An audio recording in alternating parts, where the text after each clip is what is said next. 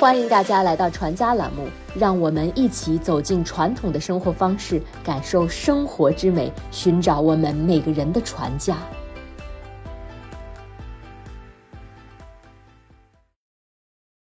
丝绸，丝绸是中国古代最伟大的技艺之一。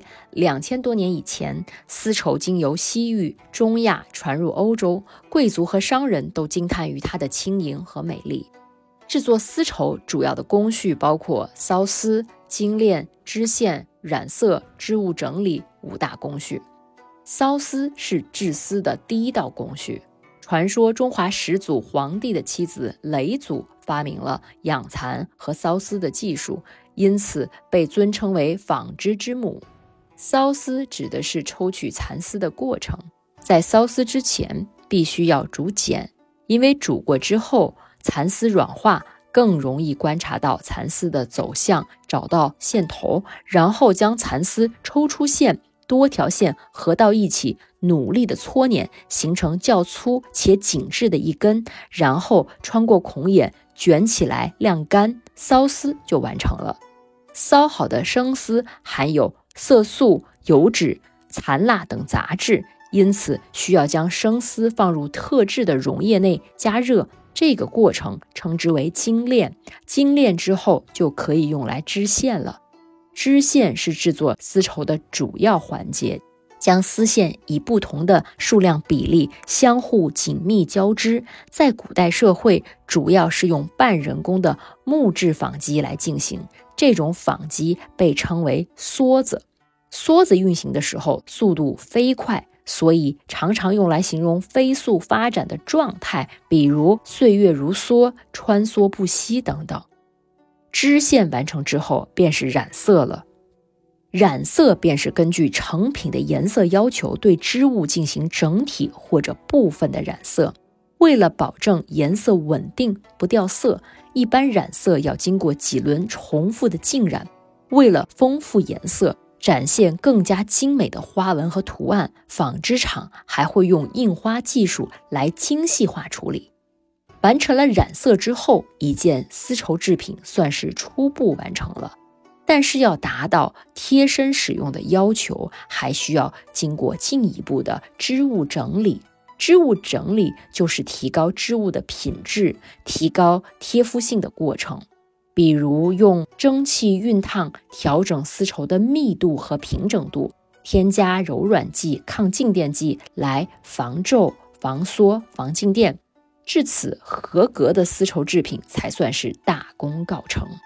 因为丝绸名贵，所以最初它并不是日常服饰，而是用于贵族的丧葬祭祀。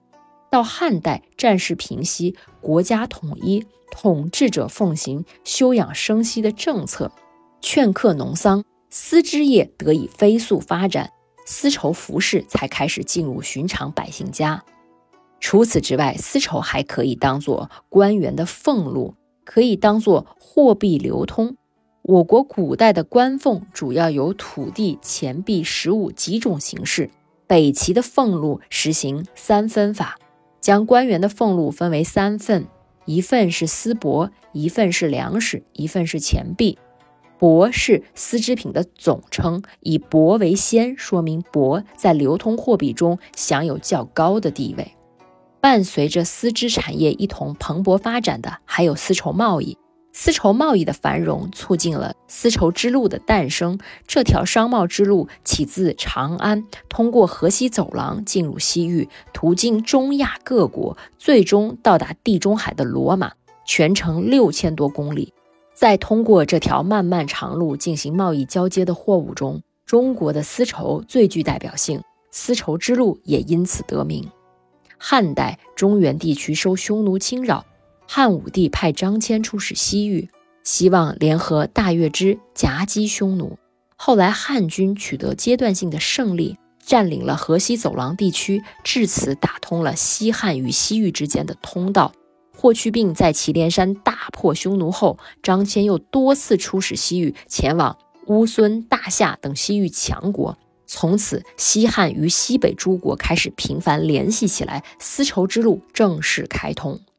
汉宣帝时期，西汉取得了最终的胜利，设置了西域都护府，将新疆地区纳入中央管辖。从此，新疆成为了中国不可分割的一部分。